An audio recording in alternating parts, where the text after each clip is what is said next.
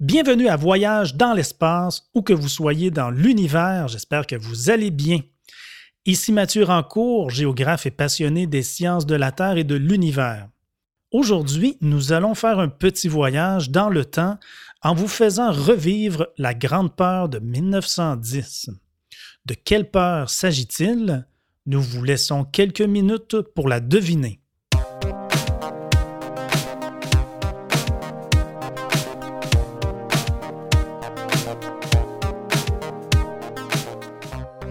Claude Lafleur est journaliste scientifique. Il suit au quotidien l'exploration spatiale depuis 50 ans. Écrivain, il a rédigé de nombreux ouvrages en astronautique. Il commente l'actualité spatiale dans les médias québécois. Comme vous l'aurez constaté, nous vous présentons avec ce balado une nouvelle formule, version 2.0 pourrait-on dire. Je resterai présent à la narration, de même qu'au montage des balados mais un nouveau coéquipier s'ajoute à l'équipage. Il sera le nouvel animateur de Voyage dans l'espace. Il s'agit de Richard Massicotte. Historien de formation, il a été journaliste pendant plus de 30 ans à la radio de Radio-Canada, dont les dernières années aux années-lumière. Bon voyage à toutes et à tous.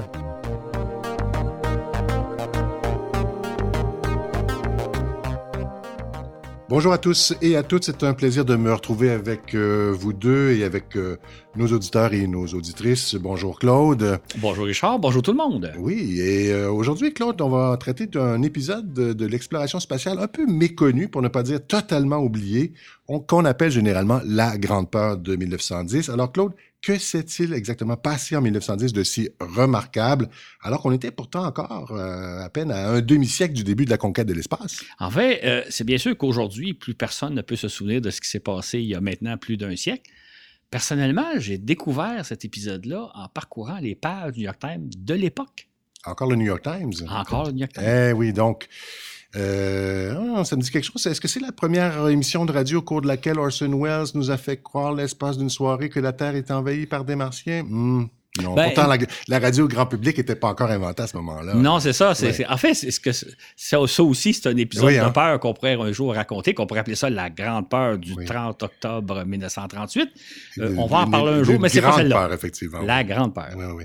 À moins que ce ne soit le très étrange incident de la Tunguska survenu, si ma mémoire est bonne. Non, mais c'est ça, c'est en 1908. donc On n'est pas tout à fait en 1910. Là. Non, mais on s'approche. En fait, euh, ce dont on parle, c'est euh, une étrange euh, explosion qu'il y a eu dans l'atmosphère terrestre d'un objet céleste. On pense que c'est une comète.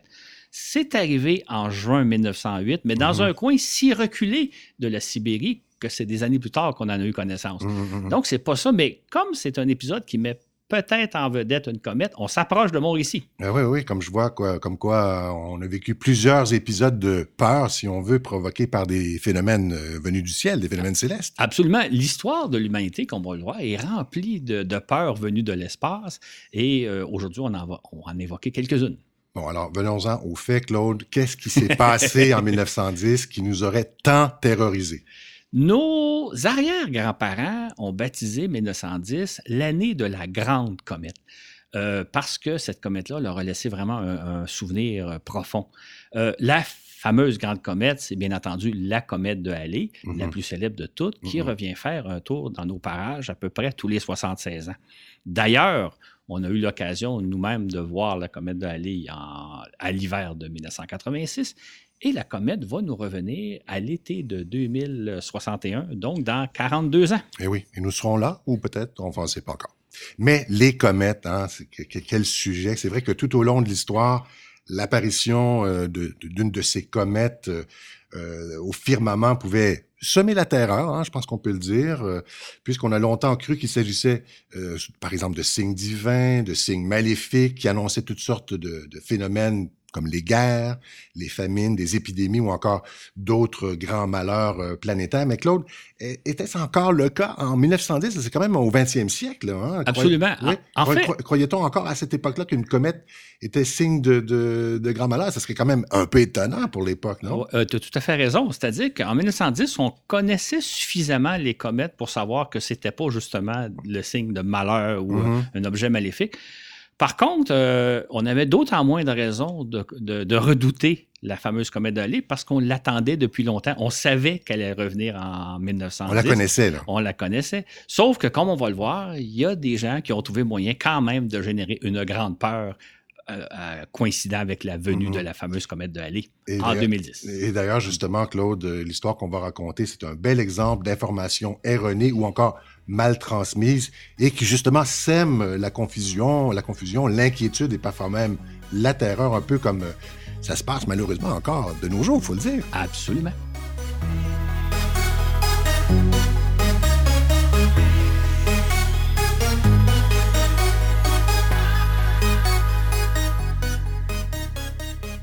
Un immense merci à nos patrons austrasiens, Denis Guyon, Léo Jourdan, Erwan Penanich, Tiger Lefebvre et Marc Belair.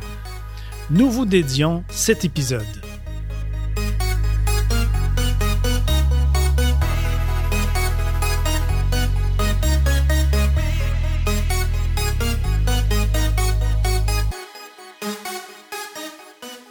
Comme euh, nous l'avons évoqué, Claude, durant des millénaires, le passage des comètes dans le firmament met l'inquiétude et la terreur. Pourquoi, Claude?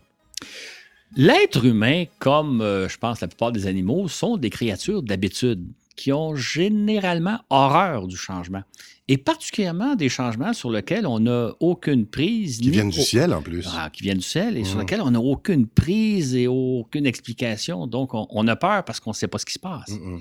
Donc, très tôt dans l'histoire de l'humanité, hein, je veux dire, 1910, c'est un exemple, mais très tôt dans l'histoire de l'humanité, on s'est mis à scruter le firmament pour chercher, pour essayer de comprendre ce qu'il y avait, ce qu'il y avait au-dessus de nos têtes. Absolument. Et assez rapidement, on a découvert des changements cycliques par exemple les phases de la Lune ou bien le déplacement des étoiles dans le ciel.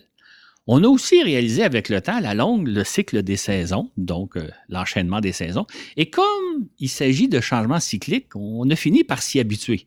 On a quand même toujours cherché à, trouver une explication pourquoi ces cycles-là, histoire de nous rassurer un brin, mais au moins on s'habituait à des changements cyclique. Uh-huh. et, heureusement, avec le temps, on a compris que bon, ben, le firmament, c'était pas menaçant tant que ça. Euh, il y avait des choses prévisibles, quoi, euh, ce qui n'est pas toujours d'ailleurs le cas de, la météo, comme on, comme on le voit ce printemps, par exemple. C'est ça. Ça, c'est l'autre problème. C'est que si dans le, au firmament, on voit des changements cycliques, il y en a tout autre dans l'atmosphère terrestre, les phénomènes météo et climatiques, qui, eux, sont tout à fait imprévisibles et inexplicables. Euh, qu'est-ce qui provoque les tempêtes, la sécheresse, la chaleur, le froid, les, orages? On s'est donc mis à imaginer, à chercher une explication qui reposerait un peu sur le comportement intempestif des humains. C'est-à-dire qu'on a imaginé que dans le ciel, il y a des dieux qui ont des caprices, qui font des colères, etc. Et ça a été notre façon pendant très longtemps d'expliquer les caprices de Dame Nature.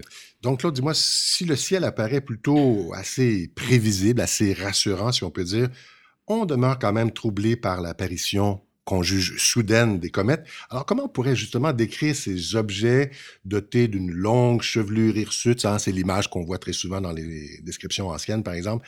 Des, des, des, des, objets paraissant venir de nulle part, qui disparaissent après quelques temps pour l'humain, évidemment. C'est ça, exactement. On, peut imaginer hein, que ça faisait vraiment peur parce que justement, c'était un changement qu'on voyait pas venir, qu'on n'avait pas d'explication. Qu'on voyait comme ça, soudainement apparaître un astre dans le ciel qui ressemble pas aux autres, donc à une espèce de chevelure, et qui semblait comme ça venu de nulle part et éventuellement disparaître. Donc, devant un changement comme ça inexpliqué, on a eu peur. Les comètes font peur parce qu'on ne sait pas c'est quoi et on n'a pas d'explication. Mhm. C'est comme des signes de malheur, dans Absolument. Mhm. Si on comprend bien, donc, durant longtemps, Claude, on a associé le passage des comètes à la guerre, par exemple. Par exemple, on associe généralement le passage de la comète de Halley à la conquête de l'Angleterre par Guillaume le Conquérant en 1066. On l'associe également à l'invasion de l'Europe par les Turcs en 1453, la prise de Constantinople. Sinon même, imaginez à la conquête euh, du Canada euh, par les Britanniques, la fameuse bataille des plaines d'Abraham en 1759. Absolument. En fait, c'est amusant de penser qu'on associe l'apparition des comètes avec des guerres, alors que tout le temps, tout le temps des guerres, Il y a, ce qui fait que même à chaque année, il y a des guerres. À chaque année, on voit apparaître des comètes. Donc, on peut facilement associer comètes et guerres. Sauf qu'en réalité, on n'avait pas besoin de comètes pour euh, faire des guerres. Euh, on avait même l'embarras du choix, dans le fond. Oui, exactement. Et on n'a pas besoin d'attendre non plus le, passage d'une comète pour partir en guerre, comme tu dis, dans le fond. Hein. Absolument. Cependant, et fort heureusement, à partir des années 1600, par exemple, la science commence hein, à s'améliorer et à s'imposer certes évidemment très lentement, ça n'a pas été facile par exemple pour Galilée là au début, mais graduellement euh, les scientifiques ont commencé à expliquer de façon plus rationnelle divers phénomènes et parmi ceux-là euh, les comètes. C'est ça. En fait, ce qu'il faut comprendre, c'est que la science c'est l'idée de développer une théorie rationnelle qui repose sur des faits. Et aussi, la grande caractéristique de la science, c'est de faire des prédictions en se basant sur l'explication rationnelle qu'on aura élaborée. Mm-hmm. Et c'est par exemple comme ça que Nicolas Copernic a élaboré au début des années 1500 une théorie selon laquelle la Terre tourne autour du Soleil, le Soleil et non la Terre serait le centre de l'univers. Alors même s'il était chanoine, Claude, Copernic va s'opposer à la doctrine de l'Église qui plaçait la Terre et l'homme au cœur de l'univers. Absolument. Et ce qu'on a, ce qu'on a compris, c'est que quand on a imaginé que les planètes tournaient autour du Soleil, on a naturellement pensé qu'elles tournaient selon des orbites circulaires. Or, le problème, c'est que ça ne correspondait pas tout à fait à la réalité, c'est-à-dire que les astronomes qui observaient les planètes ne se trouveraient pas exactement dans les endroits où on pensait. Il y avait une petite différence, il y avait mhm. quelque chose qui posait problème. Mhm, mhm. Et euh, évidemment, c'est Johannes Kepler qui va résoudre le problème au début des années 1600 en postulant que les planètes suivent des orbites non circulaires, mais plutôt elliptiques, c'est-à-dire euh, des orbites en quelque sorte en forme d'œuf, hein, si on veut.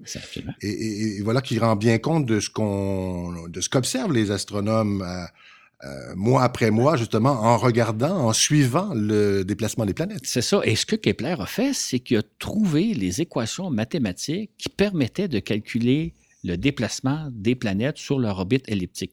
C'est ce qu'on appelle les fameuses trois lois de Kepler. Mais certains de nos auditeurs euh, se demanderont pourquoi les planètes gravitent euh, autour du Soleil? Pourquoi est-ce qu'elles ne filent pas, par exemple, en ligne droite? Qu'est-ce qui les retient captives euh, du Soleil? C'était la bonne question, parce que si on se dit les planètes tournent autour du Soleil, mais pourquoi tournent-elles? Pourquoi ne vont pas en ligne droite? Mm-hmm. Et c'est Isaac Newton qui a trouvé la réponse à peu près 75 ans plus tard en imaginant sa fameuse théorie de la gravitation universelle. Voilà, donc en 1687, Newton publie l'un des ouvrages fondamentaux de la science, Philosophie Naturalis Principia Mathematica, ou en français, Principes mathématiques de la philosophie naturelle, qu'on abrège en disant tout simplement Principia. Et dans cet ouvrage, Newton énonce les trois lois naturelles qui gouvernent l'attraction qu'exercent les corps célestes les uns sur les autres. Et quelques années auparavant, Newton avait fait la connaissance d'un jeune disciple du nom de Edmund Halley, alors âgé de 27 ans. À l'époque, on commence à soupçonner que peut-être que les comètes, ce sont des astres qui mhm. circulent autour du Soleil sur des orbites, mais des orbites extrêmement allongées, qu'on appelle des orbites paraboliques. On commence à comprendre un peu le phénomène. C'est ça, exactement. Ce qui fait que là, on va essayer de chercher, est-ce qu'il n'y aurait pas des comètes qui font cette trajectoire-là? Donc, au lieu d'accomplir leur évolution autour du Soleil en termes de mois ou d'années, comme certaines euh, planètes, euh, les comètes circuleraient sur de très longues ellipses, c'est ça, Claude? Exactement. En fait, ce qu'elle est... Décrite en, plusieurs décennies, voire même des siècles, hein, dans, Exactement, c'est ça. Et c'est pourquoi il serait, en tout cas à l'époque, difficile de prévoir leur trajectoire. Absolument. Ce qu'Allé a fait, dans le fond, c'est qu'il est allé fouiller dans les archives astronomiques pour retrouver le plus grand nombre possible de comètes pour voir si certaines n'auraient pas tendance à revenir régulièrement autour du Soleil. Mm-hmm. Ce qu'il cherchait à voir, c'était est-ce qu'il y a certaines comètes qui suivent la même trajectoire et qui, occupent le même genre d'orbite pour voir est-ce qu'il y a des comètes qui ne reviendraient pas régulièrement dans nos parages? Mm-hmm. Donc, Ali va repérer la comète qu'il a lui-même observée en 1682, la même qui euh, serait passée en 1531 et en 1607. Cette comète, donc, semble revenir dans nos parages, euh, comme tu dis un peu, Claude, tous les 75 ans environ. Donc, elle est prédit par calcul euh, qu'elle va revenir à, Noël 1758. Malheureusement pour lui, Ali sait qu'il a très peu de chance, malheureusement, hein, de voir sa prédiction se réaliser ou non, puisqu'il va avoir 102 ans de fait. Il va décéder en 1742 à l'âge de 85 ans. Malheureusement, il n'aura pas vu de nouveau sa comète. C'est ça. Sauf que sa comète est revenue exactement au moment prévu. C'est-à-dire qu'elle est revenue au printemps de 1759 exactement au moment où les astronomes l'avaient prévu, compte tenu qu'ils avaient refait les calculs de Halley. Donc, il s'agit de la première comète périodique à laquelle on a donné effectivement le nom de Halley, d'où le nom de la comète de ah Halley, en l'honneur du chercheur qui l'avait identifié le oui, premier. un honneur bien mérité, effectivement. Donc, donc c'est un fait marquant hein, dans l'histoire des sciences, puisque, comme euh, on l'a dit un peu plus tôt, ce qui caractérise la science, c'est sa capacité à prédire des événements à partir de théories rationnelles et fondées. C'est un beau cas. Là. Absolument. Ça a été un événement qui a fait sensation, parce que ce qu'il faut savoir, c'est que jusqu'à ce moment-là, les astronomes arrivaient assez bien à calculer la position des planètes sur leur orbite, mais ça, ça passait inaperçu aux, yeux des profanes.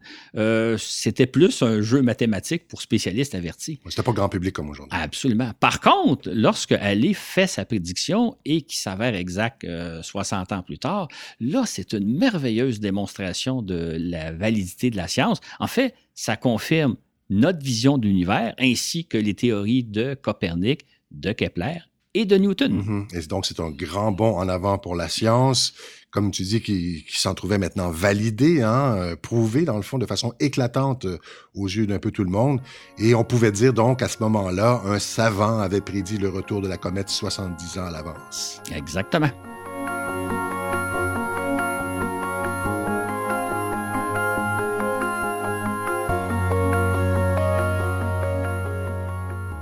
C'est ainsi que les astronomes ont pu repérer, grâce aux relevés astronomiques compilés soigneusement par les Chinois, que la comète de Halley passe régulièrement dans nos parages depuis l'an 11 de notre ère, à intervalles compris entre 74 et 79 ans.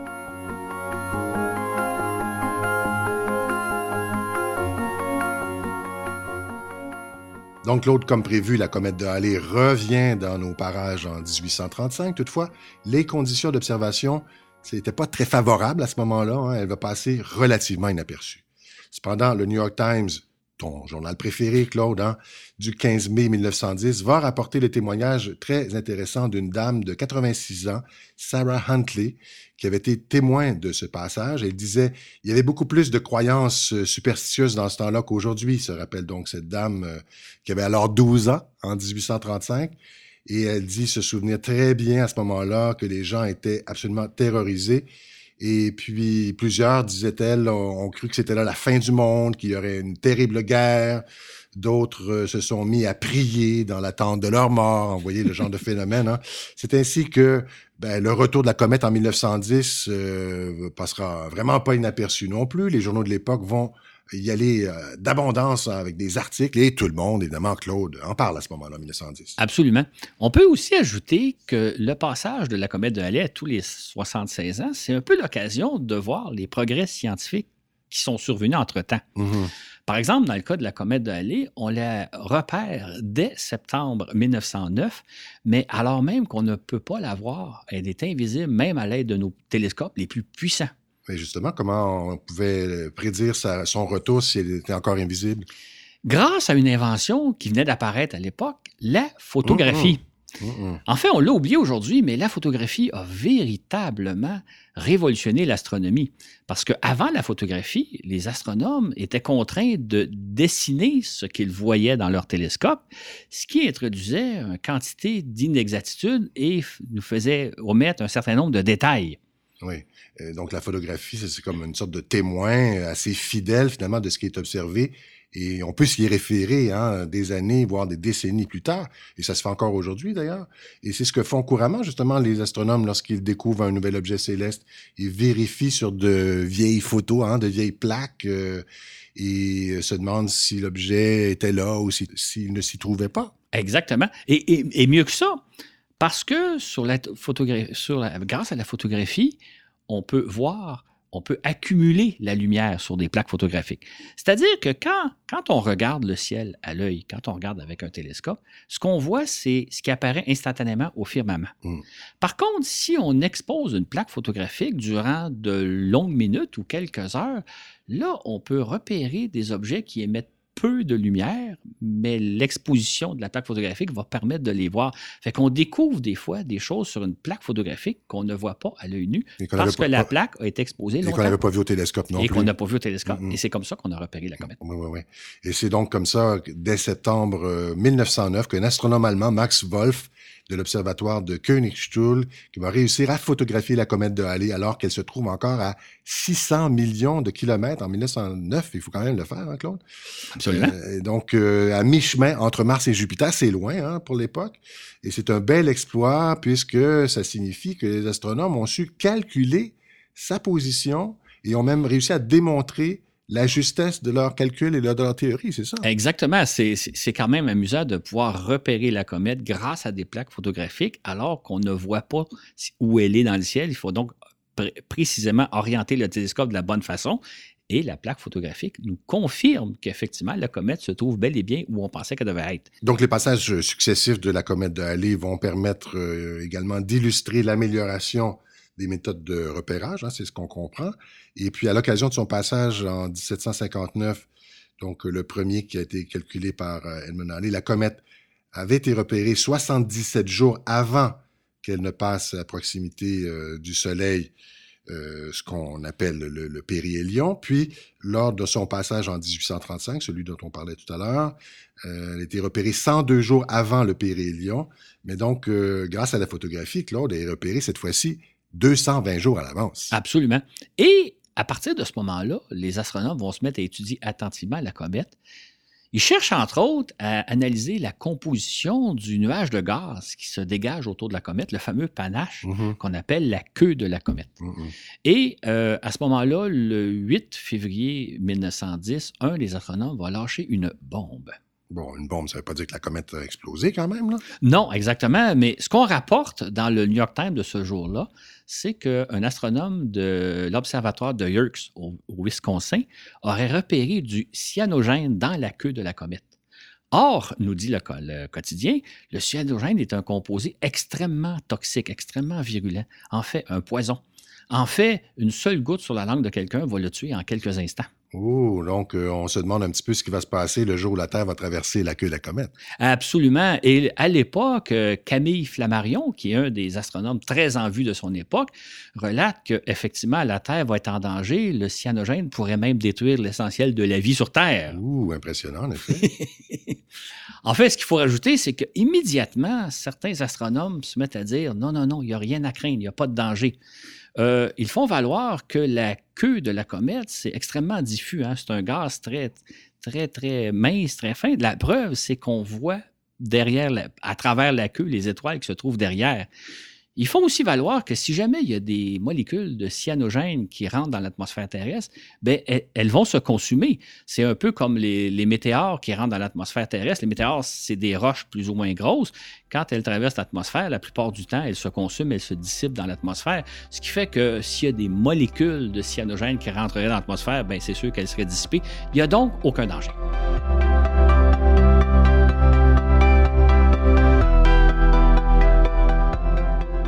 À la question Qu'est-ce qu'une comète? Un astronome répondit Bien franchement, nous n'en savons rien. Personne ne peut vraiment répondre à cette question, ni non plus dire en quoi consiste son merveilleux panache. Ça demeure un beau mystère. C'est ainsi que les astronomes de l'époque estimaient que la taille de la comète de Halley devait être de l'ordre de 15 000 km, soit plus grosse que la Terre.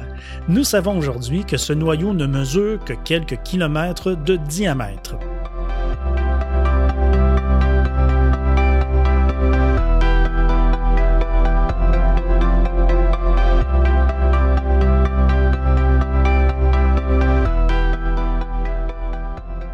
Donc, que les astronomes ont beau expliquer de toutes les façons qu'ils peuvent l'imaginer, que non, nous ne sommes pas en danger, que la comète ne va pas détruire la Terre, ni que son panache de gaz ne contient un poison mortel, la peur, en 1910, est quand même installée dans les esprits. Absolument. Il y a un très fort malaise, une très grande crainte qui s'est installée. Certains se disent que ben, la comète d'Halley va probablement mener à la fin du monde. Et ce qui est dommage, c'est qu'à partir de ce moment-là, certains ont cru à la fin du monde et plus aucun argument ni information pourrait leur faire entendre raison. Là. Oui, phénomène bien connu. La peur, évidemment, fille de l'ignorance, pourrait-on dire. Euh, c'est pratiquement impossible à, contrer. Hein. Aucune information ni aucun euh, raisonnement peut en venir à bout. Il y a un bel exemple qui est offert par euh, ce fameux ténor réputé à l'époque, Alessandro Bond, qui va déclarer à l'époque, les hommes de science nous disent qu'on n'a rien à craindre, mais ça il au juste? Imaginez. La peur, donc, a généré la comète de Halley. C'est un triste mais bel exemple de tout ça. C'est ça. Pourtant, les astronomes euh, font valoir des arguments qui sont assez faciles à comprendre. Entre autres, ce qui nous rappelle, c'est que depuis des millénaires, la comète de Halley a passé plusieurs fois dans nos parages, y compris des centaines d'autres comètes, sans jamais détruire la vie sur Terre. Mhm. Ils font donc valoir qu'il n'y a pas vraiment de danger. Et tant qu'aux molécules de cyanogène, ben, elles vont être détruites de, tout simplement dans l'atmosphère, il n'y a vraiment aucune crainte, elles vont brûler. On ne sait pas encore beaucoup ça. Maintenant, avec les objets spatiaux qui reviennent, euh, on, comprend ça un, petit peu plus. Hein. Mais le New York Times euh, va publier à cette époque-là plusieurs articles qui vont relater justement les inquiétudes qu'on observe à l'époque. Et je le rappelle, on est, je le rappelle, on est en 1910. C'est ça. Le New York Times déplore beaucoup l'apparition d'articles sensationnalistes. Va, le déplorer. Va le déplorer ah qu'il y a l'apparition d'articles vraiment sensationnalistes qui sont souvent accompagnés d'horribles dessins qui nous montrent la mer en ébullition, la mm-hmm. Terre en fusion, la fin du monde, quoi. C'est pas tout le monde qui lit le New York Times non plus, c'est ça? Non, c'est ça. Mais, mais à l'époque, il faut savoir que les gens lisent beaucoup les journaux. Il n'y a pas de radio. Il n'y a évidemment pas de télé. C'est le principal organe d'information. Mhm. Le New York Times raconte même qu'il y aurait quelqu'un qui aurait mis fin à ses jours en prévision de la venue de la comète en disant moi je veux pas voir ça on sait pas j'aurais toujours un petit peu un doute si c'est vraiment les seuls motifs mais c'est quand même ça a été rapporté comme quoi il y a un certain état de panique qui s'est installé. Là. Et là, il y a Mary Proctor, qui est astronome associée au New York Times, qui va reproduire la lettre qu'elle a reçue d'un élève de 11 ans un élève qui est au comble de l'inquiétude et qui dit, euh, et là on cite, je me sens très mal. Euh, c'est une élève de, donc c'est une jeune fille. Elle dit, toute mon école se sent comme moi. Tout le monde nous dit que la fin du monde va arriver le 18 mai. Elle pose la question, est-ce vrai que la Terre va traverser la queue de la comète et qu'on va brûler? Excusez-moi pour cette lettre, mais je ne veux pas mourir. Fin de la citation de la jeune fille. Pauvre jeune fille, hein? Ben oui, c'est ça. Mais rien n'y fait, hein, Claude. Les astronomes sont, sont inondés de courriers les plus divers. Euh, il y en a qui disent, vous, vous savez que la comète va percuter la Terre et que ça va être la fin du monde, on les accuse, quoi, hein, c'est ça. Mais, mais pourquoi euh, ne, ne, nous dites-vous pas la vérité, hein, comme, comme souvent les gens vont dire aux, scientifiques. Alors certains, donc, vont même soupçonner un complot, faut le faire quand même, de la part des astronomes qui veulent euh, garder pour eux leur savoir. Exactement. Pourtant, il y a un astronome assez célèbre de l'époque, euh, Robert Ball, qui raconte que, écoutez, c'est pas la première fois que la Terre passe à travers la queue d'une comète. C'est mmh. arrivé en 1861 pour, cet astronome-là, la Terre va passer à travers la queue de la comète comme un rhinocéros à travers une toile d'araignée. Mhm. Autrement dit, il ne se passera rien. Il y a d'autres astronomes qui font valoir que dans l'histoire de l'humanité, c'est arrivé plusieurs fois que la Terre est passée au travers d'une queue de comète. Personne s'en est, s'en est jamais rendu compte, à moins que dans certains cas, les astronomes l'aient dit. Donc, il n'y a pas de danger, il n'y a rien à craindre. Mais. Ben voilà. Et sur une note moins alarmiste et plus sérieuse, il faut le dire, mais qui fait tout de même sourire de nos jours, euh, la communauté scientifique de 1910 va quand même s'inquiéter de ce que le passage de la comète ne brouille les ondes radio. Ça, c'est un fait réel. C'est ça, absolument. En fait, ce qu'il faut comprendre, c'est qu'en 1910, on est au début des communications radio, la fameuse télégraphe sans fil. On ne connaît pas grand, grand chose des communications et on s'inquiète que le simple passage de la comète dans nos environs pourrait brouiller les ondes radio. D'accord. Et c'est ainsi que le Bureau hydrographique des États-Unis va demander à tous les opérateurs de systèmes télégraphiques de lui rapporter la moindre anomalie radio observée entre le 16 et le 20 mai. Et la Terre euh, va passer à travers euh, la queue de la comète vers le 18 mai, c'est ça? C'est ça, exactement. Et ce qui est amusant aussi de voir, c'est que parallèlement à ça, il y a des gens qui ont l'impression d'observer des effets de la comète bien avant que celle-ci passe dans nos parages. Ainsi, au début de mai, à certains endroits où la météo s'avère particulièrement mauvaise, les gens se disent, ça doit être la faute de la comète.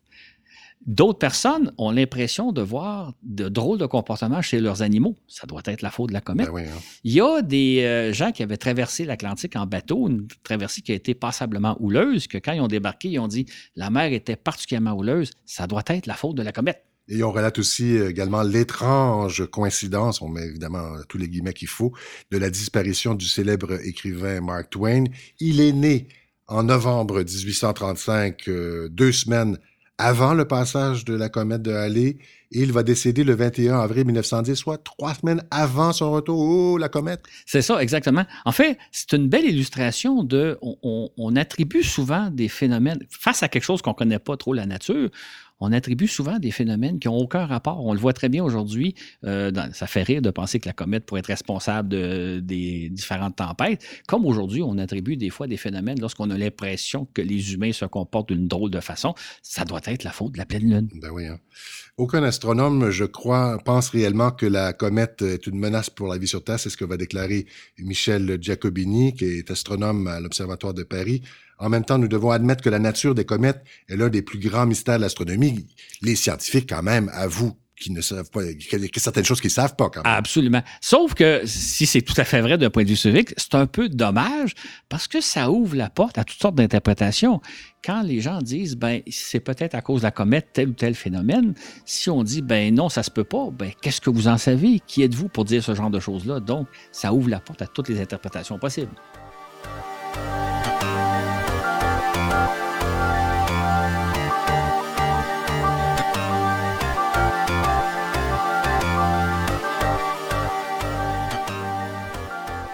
De fait, en 1910, on connaissait très mal les comètes et particulièrement la nature du panache qui se dégage d'elles en s'approchant du Soleil. Ainsi, on avait remarqué que cette queue s'oriente systématiquement dans la direction opposée au Soleil, mais on ne s'expliquait pas pourquoi. On imaginait que la lumière en provenance du Soleil devait exercer une pression sur ce panache. C'est-à-dire qu'en 1910, on comprenait mal l'existence du vent solaire, car non seulement le Soleil dégage-t-il de la lumière, mais également un vent de particules qui souffle sur le panache de la comète.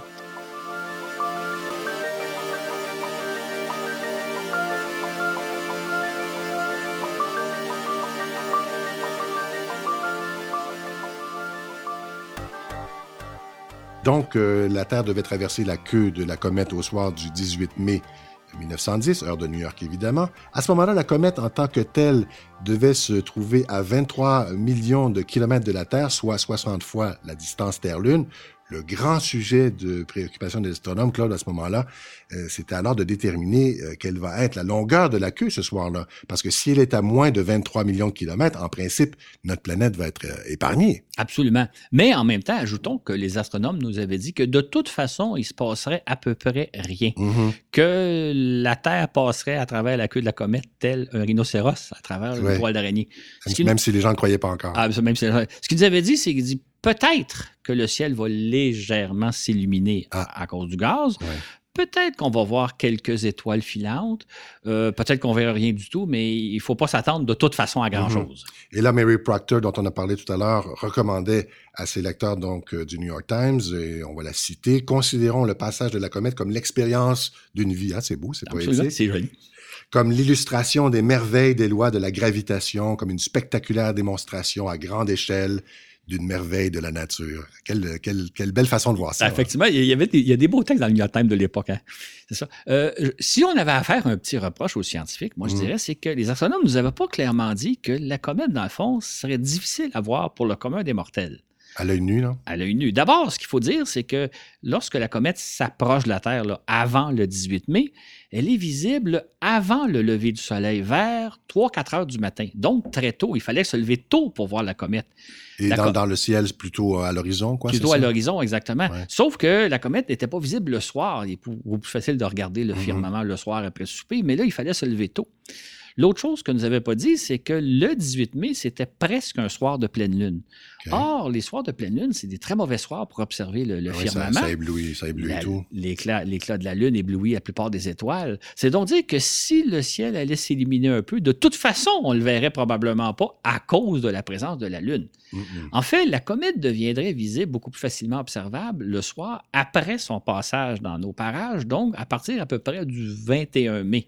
Sauf qu'on peut penser qu'à ce moment-là, tout l'intérêt pour la comète s'est un peu dissipé, euh, les gens sont rendus ailleurs. Donc, probablement qu'il n'y a pas tant de gens que ça qui l'ont vu, la comète, euh, malgré qu'on l'attendait depuis longtemps puis qu'on en a abondamment parlé dans les Mhm. journaux. On peut donc supposer que malgré tout le tapage public qu'on a fait durant des mois autour de cet événement du siècle, de cette grande peur, peu de gens en réalité ont vu la, la fameuse comète de leurs yeux. Mais on a tout de même surveillé quand même son passage le, di- le 18 mai. Absolument, on, on l'attendait avec impatience. Euh, dans le cas de- des gens de New York, la comète passait en soirée. En fait, on pensait qu'on traversait la queue de la comète entre 23h et 5h du matin. Donc, les gens se sont rassemblés pour assister à l'événement. Euh, certains s'installaient sur le toit des édifices. D'ailleurs, les hôtels avaient organisé des soirées Il y d'observation. avait déjà des gratte-ciels, c'est vrai. Absolument, il y York, avait des gratte-ciels, ou même si l'édifice a deux, trois étages, on s'installe sur le toit pour le voir. Ouais. D'autres personnes allaient dans des parcs ou sur le bord des rives, partout où le ciel est dégagé, en espérant voir quelque chose. Mhm. Puis est-ce qu'on a vu quelque chose justement? Et tel que les astronomes l'avaient annoncé, effectivement, on n'a rien vu, il ne s'est rien passé. Oh. C'est-à-dire qu'on n'a pas vu de ciel s'illuminer, on n'a pas vu d'étoiles euh, filantes. Même la comète en tant que telle n'était pas visible étant donné sa position par rapport au Soleil. Donc, euh, certains ont cru voir, en fait, certains ont vu de faibles aurores boréales, aucun rapport avec la comète. Ah ouais. Mais finalement, ça a été en quelque sorte un non-événement. On imagine la déception de, de quelques personnes quand même. Ben oui et non. En fait, ce que le New York Times du lendemain rapporte, c'est que ça a été l'occasion de grandes réjouissances, euh, l'occasion de se rencontrer, d'observer le ciel, de parler de la comète. Et peut-être qu'on pourrait dire surtout, la fin du monde n'était pas arrivée. C'était quand même une bonne nouvelle. J'imagine, hein? Et puis les astronomes, eux, quand même, parce que c'est eux qui faisaient la science autour de- de- du passage de cette comète-là, ça a été intéressant pour eux? Ben oui, c'est-à-dire que les astronomes ont mené un certain nombre d'observations, même s'il n'y avait pas vraiment de phénomène à observer. Pour eux, la grande question, ça a été de savoir est-ce que la comète est passée, oui ou non? Est-ce que la Terre est passée, oui ou non, à travers la queue de la comète? Ouais. Il semble que non, ce qui les a un peu surpris et n'ont pas trop compris exactement ce qui s'est passé. Mais chose certaine, tel qu'il avait prédit, il ne s'est rien passé, aucun, événement observable n'a été détecté. Donc, euh, beaucoup d'inquiétudes pour pas grand-chose, finalement. Absolument. Et pour citer Edwin Frost, qui est le directeur de l'Observatoire Yerkes à ce moment-là, nous avons traversé la queue de la comète, mais euh, nous ne sommes pas plus sages pour autant. Donc, son collègue euh, Edward Barnard va constater pour sa part que le passage de la comète va enrichir grandement la science quand même, hein, et l'absence de tout, tout phénomène négatif, comme on l'a observé ce soir, c'est- Barnard qui parle encore, revêt une grande valeur scientifique car c'est en soi un résultat très positif. Autrement dit, Claude, le fait qu'aucun malheur soit arrivé, là, comme tu viens de le dire, euh, sur nous, euh, comme l'avaient d'ailleurs affirmé, hein, prédit les astronomes, c'est une bonne leçon de science, non? C'est absolument. Et peut-être même plus que ça. Puisqu'il ne s'est rien passé de négatif lors du passage de la comète en 1910, on peut peut-être avancer que c'est à partir de ce moment-là que nos peurs ancestrales des comètes ont pris fin. On a enfin réalisé que non, les comètes ne sont pas dangereuses, il n'y a rien à craindre. Et je pense qu'on peut dire que c'est depuis ce jour-là qu'on n'a plus peur de l'apparition d'une nouvelle comète dans le ciel.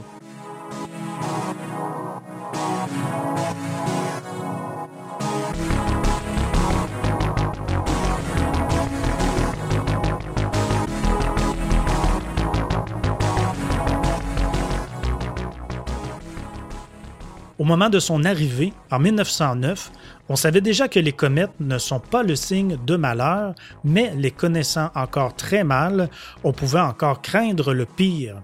Désormais, on sait qu'on n'a rien à craindre du passage d'une comète dans le firmament et que c'est plutôt l'occasion de s'émerveiller.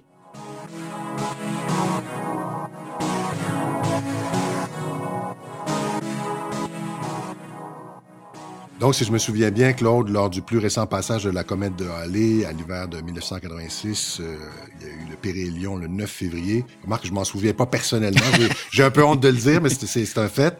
Donc, il n'y a, pas eu une, a pas eu de terreur généralisée. On s'en souviendrait de toute façon, hein, comme les fois précédentes. Absolument. Je dirais plutôt que ça a été l'occasion d'un émerveillement collectif. On en a beaucoup parlé à l'époque, mais j'ajouterais quand même que c'était pas facile de voir la comète, surtout que ça se passait en plein hiver.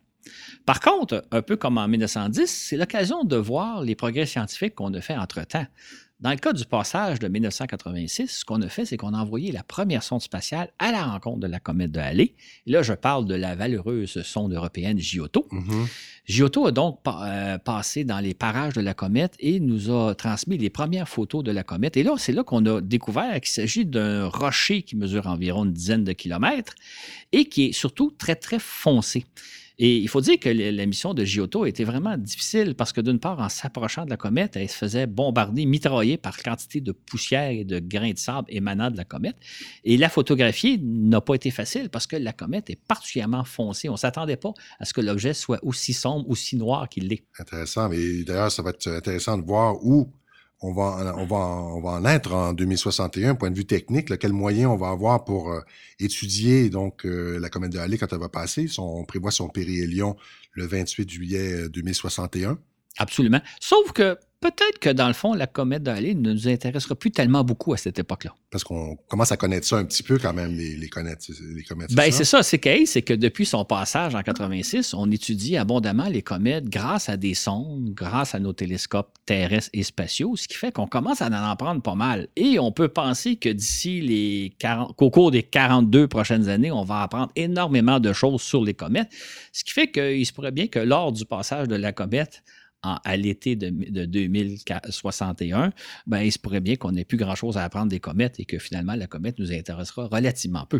Mais peut-être aussi, on peut rêver, hein, étant donné sa grande régularité, on sait déjà exactement où et quand euh, va passer la comète de Halley en 2061. Ça peut être l'occasion, euh, je sais pas moi, d'y envoyer un équipage. Après tout, euh, une des particularités de Halley par rapport à bien d'autres comètes qu'on étudie, c'est de provenir du fin fond du système solaire. C'est un visiteur qui vient de loin. C'est une chose assez rare, ça. Absolument. C'est vrai que c'est une chose rare. Et ça se pourrait effectivement qu'on veuille y envoyer un équipage ça va être quand même un défi technique assez important de protéger l'équipage contre justement les émanations de la comète, le fait qu'un engin qui s'approche de la comète euh, subit un véritable bombardement. Ça fait que peut-être qu'on va être rendu là de dire, ben oui, ça va être intéressant de voir un équipage. En fait, je serais bien curieux de savoir ce qui va arriver en 2061. Qui sait justement où on va être rendu en 2061? Hein?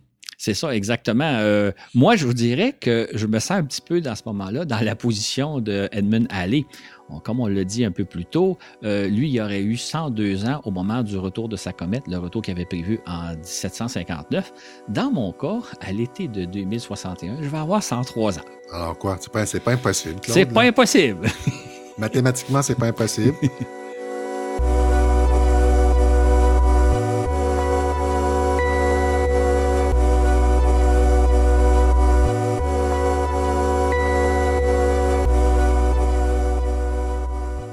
Donc, Claude, on devine que lorsque tu as découvert l'étonnante histoire du passage de la comète de Halley en 1910 dans les pages du New York Times, tu as été assez surpris, renversé de, ce que tu lisais. Absolument. Je m'attendais vraiment pas à faire une telle trouvaille dans les pages du New York Times.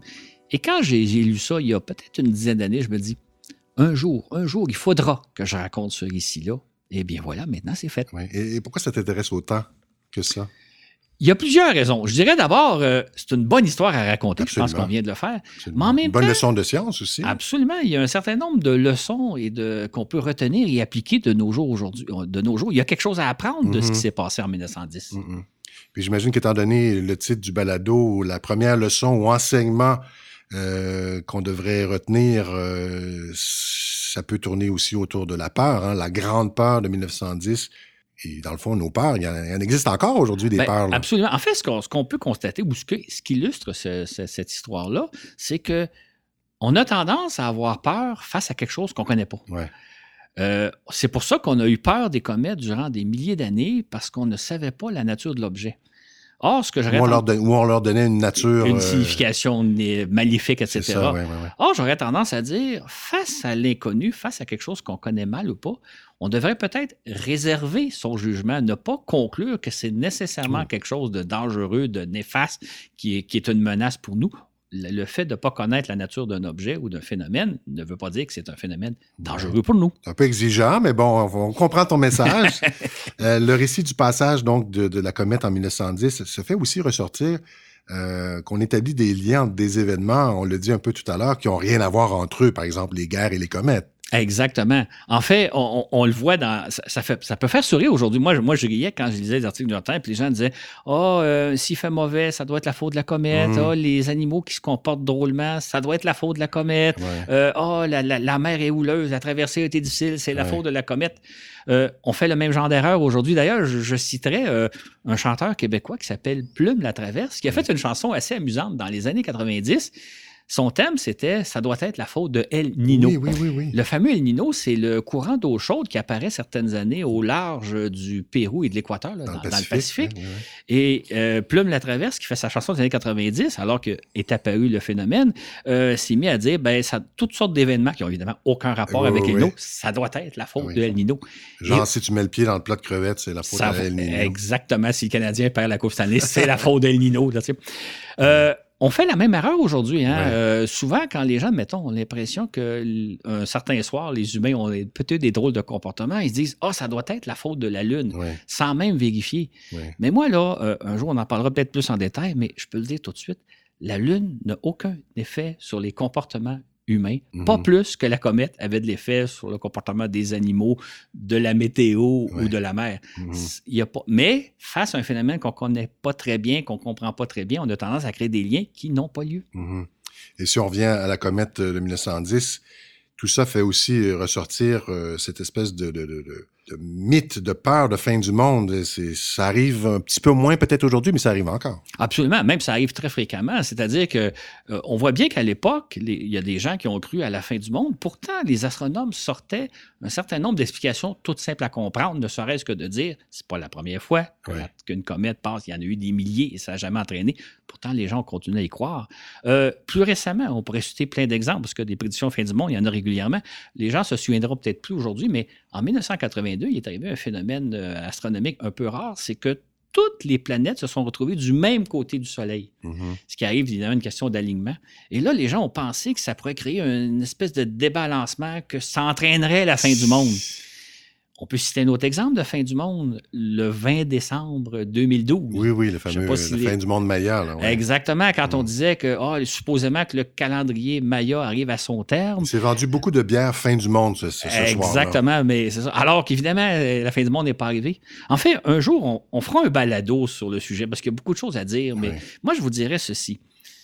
Depuis des siècles, il y a eu des centaines d'annonces de fin du monde, parfois basées sur des raisons religieuses, parfois sur des raisons scientifiques, mais on peut affirmer, là, sans crainte de se tromper, que toutes ces prédictions-là se sont avérées fausses. La Ah bon? preuve, c'est qu'on est là. On est là, c'est vrai. Ben oui. Mais pourtant, aujourd'hui encore, au moment où on se parle, il y a des gens qui croient en la fin du monde euh, pour différentes raisons, à différentes époques, mais il y a beaucoup de gens qui vivent aujourd'hui en pensant que la fin du monde s'en vient. Est-ce que c'est dans quelques années ou dans quelques décennies? Le phénomène n'est pas nouveau, là, mais autant en 1910, on a craint, certains ont craint la fin du monde à cause de la comète de Halley, qui n'est pas arrivée. Ben, c'est la même chose pour toutes les Mhm. prédictions de fin du monde. Il, y en a eu des milliers, Ouais. puis toutes se sont avérées Donc, fausses. ça veut dire quoi? On retient pas des, des leçons du passé? On se méfie pas de ceux qui cherchent à nous faire peur? Euh, peu importe la raison, peu importe la preuve, des arguments, euh, on sait qu'ils ont tort, mais on, on retient pas ça. C'est- D'où viennent justement euh, nos peurs? Je veux dire, à la lumière de, de- de ce qu'on vient de dire de la comète de Absolument, 1910. là. absolument. Moi, je dirais que souvent, la peur vient de l'ignorance. Mhm. Je ne veux pas dire que les gens qui ont peur sont des ignorants, Ouais. mais je veux plutôt dire que quand euh, chacun de nous ne connaissons pas bien quelque chose, on peut avoir tendance naturellement à avoir peur. Mhm. Je donnerai deux exemples. Euh, Il y a beaucoup de gens qui ont, pas. Hein? qui ont- qui ont peur de l'avion. Oui. Pourtant, l'avion, c'est un des moyens de transport euh, le plus sécuritaire au Plus monde. que l'automobile, ben oui. Ben oui, c'est ça. A- Statistiquement, en tout cas. Absolument. Il y a plus de chances d'avoir de, de périr entre chez nous et l'aéroport qu'une fois envoyé dans les airs. L'autre exemple qui est, qui est frappant aujourd'hui, c'est la peur de l'autre, la peur de l'étranger qu'on ne connaît pas. Ouais. Donc, autrement On est dit, plus en sciences humaines. c'est ça, exactement. Mais à chaque fois qu'on a peur de quelque chose, c'est souvent notre ignorance qui prend la Mhm, place. mhm. Et quand on réalise ça, il faut peut-être dire, OK, si j'ai peur, je vais peut-être aller au-devant pour voir ce qu'il est. Une autre peur qui est très répandue, c'est la peur en l'avenir. Que nous réserve l'avenir? Qu'est-ce que c'est l'avenir? Qu'est-ce qui, pourrait- qu'est-ce qui va nous arriver? C'est un peu normal d'avoir peur parce que personne ne peut dire ça va Il être faut quoi quand même avoir un petit, un petit peu d'anxiété pour, euh, pour réfléchir, Absolument. et prévoir, Mais planifier. à l'image de la comète, Ouais. C'est pas parce qu'on ne connaît pas l'avenir, c'est pas parce qu'on ne connaît pas, on sait pas c'est quoi une comète, là je reviens en 1910, Ouais. que c'est nécessairement dangereux, néfaste et que ça représente une menace. Donc, gardons un peu de, de, de- de calme face à un phénomène qu'on ne connaît pas et ne concluons pas, surtout pas, que parce qu'on ne sait pas quelque chose, que c'est nécessairement dangereux, Ouais, que ce soit une comète ou que ce soit notre avenir. Ouais. Autrement dit, morale de cette histoire, la prochaine fois, on ferait mieux de se méfier de ceux et celles qui tentent de nous faire peur en annonçant, par exemple, une catastrophe cosmique ou quelque autre euh, fin du monde. On sait qu'ils sont nombreux, euh, ils font appel à, nos peurs, ces, gens qui répandent ces mythes-là, euh, et surtout, comme tu disais, à notre ignorance, finalement. Absolument. Moi, en conclusion, je dirais, quand on me demande à quoi ça sert la, connaissance, à quoi ça sert d'explorer l'espace, d'apprendre, d'étudier les comètes, etc., ben moi, je vous dirais, ça sert à faire reculer la peur qu'on a. Ah, si on écoute Voyage dans l'espace, je pense qu'on peut, on peut mettre fin à quelques-unes de ces peurs-là. Exactement. J'espère qu'on y contribue. Espérons-le. Merci, Claude. Ben, ça fait plaisir, Richard. Au revoir.